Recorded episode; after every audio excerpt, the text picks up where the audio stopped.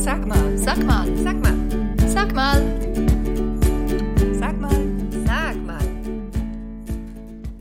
Hallo zusammen, willkommen beim Mini-Podcast Sag mal des Alimentarium.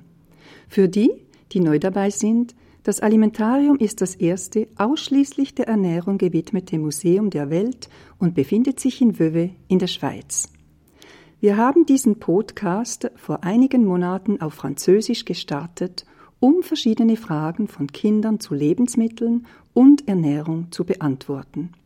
Für unser deutschsprachiges Publikum übersetzen wir die Episoden aus dem Französischen und hoffen, dass ihr nun auch Lust bekommt, uns eure Fragen per E-Mail oder über ein soziales Netzwerk zu schicken.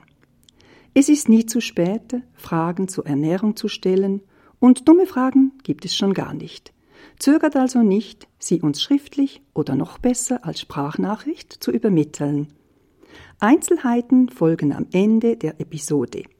Bis dahin könnt ihr hier unsere Antwort auf die Frage des neunjährigen Zachary hören. Er möchte gerne wissen, sag mal, wie wird eigentlich Honig gemacht? Mein Name ist Marianne und ich bin Vermittlerin im Alimentarium. Los geht's!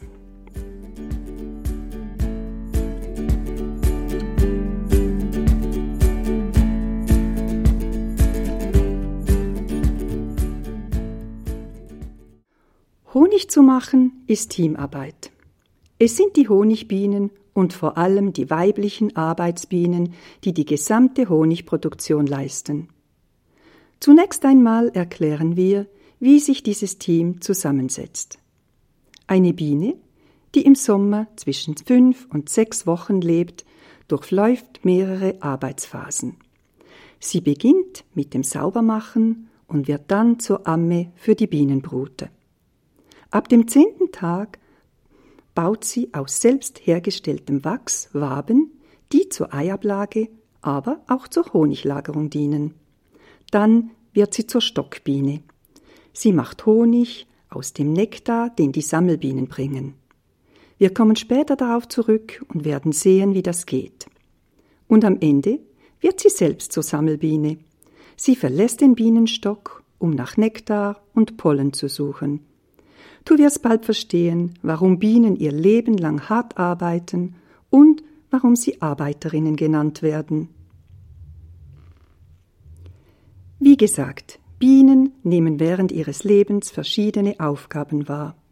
Am Ende ist es das Sammeln, das heißt, sie verlassen den Bienenstock mehrmals am Tag, um Nektar und Pollen von verschiedenen Blüten zu sammeln.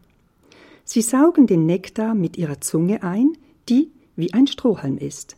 Dabei lagern sie den Nektar in einer kleinen Honigblase in ihrem Bauch. Auf der Suche nach Nektar fällt Pollen auf ihren Körper. Sie nehmen ihn mit den Vorderbeinen auf und formen daraus Pollenhöschen, bestehend aus Kügelchen, die sie an ihre Hinterbeine kleben. Dann kehren sie mit Nektar und Pollen beladen zum Bienenstock zurück, um ihre Fracht abzuladen. Dort beginnt die Arbeit, den Rohstoff umzuwandeln. Die Stockbienen empfangen die Sammelbienen, die den Nektar wieder auswürgen. Dann saugen die Stockbienen ihn auf. In der Fachsprache heißt dieser Vorgang Trophallaxis. Die Vorratsbienen legen den Nektar dann in die Wabenzellen, wo sie ihn stundenlang einsaugen und wieder auswürgen. Das alles klingt nicht sehr appetitlich. Aber es ist eine Herkulesaufgabe. Bei dieser Prozedur wird der Nektar durch ein chemisches Verfahren in Honig verwandelt. Nektar enthält Saccharose, die sich aus zwei Zuckermolekülen, der Glucose und der Fructose, zusammensetzt. Um Honig herzustellen, müssen diese beiden Zucker getrennt werden. Der Bienenspeichel enthält sogenannte Enzyme, die wenn sie mit dem Nektar in Berührung kommen, wie eine Schere die beiden Zucker aufschneiden. Aber die so entstandene Flüssigkeit ist noch kein Honig. Sie muss erst noch getrocknet werden. Bienen tun dies, indem sie wie ein Ventilator mit den Flügeln schlagen. Das ist eine anstrengende körperliche Arbeit. Stell dir mal vor, du müsstest stundenlang die Arme schwingen. Sobald der Honig am Zellboden trocken genug ist, verschließen ihn die Bienen mit einem kleinen Wachsdeckel.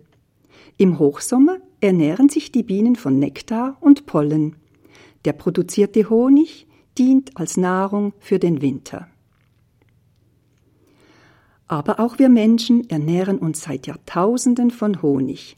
Seit der Antike züchten wir Honigbienen. Die Personen, die Bienen züchten, heißen Imker oder Imkerin.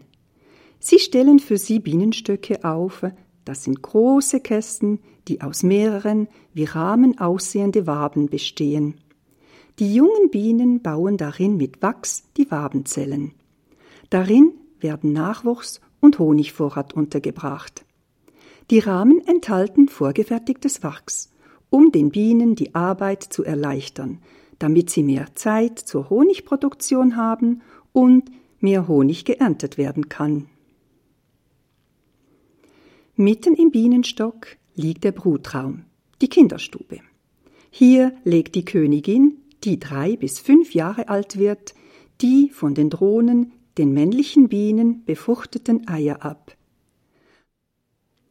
Machte man einen Schnitt durch den Bienenstock, könnten wir sehen, dass der Brutraum eine Art Kugel bildet, die gut in der Wabenmitte sitzt. Rundherum sind die Waben mit Honig gefüllt, der auch als Kälteschutz dient. Der Honig dient als Winternahrung. Im Frühjahr und gegen Ende des Sommers holt der Imker die Waben heraus. Nach dem Entfernen der Wachsschicht legt er die Waben in eine Zentrifuge, die durch schnelles Drehen den Honig herausschleudert. Jetzt muss man ihn nur noch aufsammeln und in Gläser füllen. Er ist dann verzehrfertig. Wie du vielleicht weißt, hat Honig verschiedene Farben. Das kommt von den verschiedenen Blüten, die die Bienen für ihre Sammelaktion besucht haben. Aber wie können die Bienen ohne ihre Nahrungsreserve überleben, wenn man ihnen den ganzen Honig wegnimmt? Da kannst du ganz beruhigt sein. Der Imker lässt genug Honig übrig, damit sie problemlos durch den Winter kommen. In der Zwischenzeit können wir den guten Honig auf einem Brot genießen und dabei an all die Bienen denken, die für uns in wunderbarer Teamarbeit gearbeitet haben. Ja, es ist eine gigantische Teamleistung, die diese Süßigkeit hervorbringt, die wir ja alle so gern mögen. Übrigens, Simon, einer unserer Kochanimateure im Museum, hat noch einen kleinen kulinarischen Tipp. Er rät, Honig als Zuckerersatz zu verwenden. Honig ist ein Naturprodukt, im Gegensatz zu Zucker, der industriell hergestellt wird. Außerdem süßt Honig stärker und das heißt, dass man mit weniger auskommt. Honig ist reich an Vitaminen, Mineralien, Antioxidantien und Spurenelementen. Und wird Honig auf die Haut aufgetragen, hilft er bei der Heilung von Wunden und der Behandlung von Akne.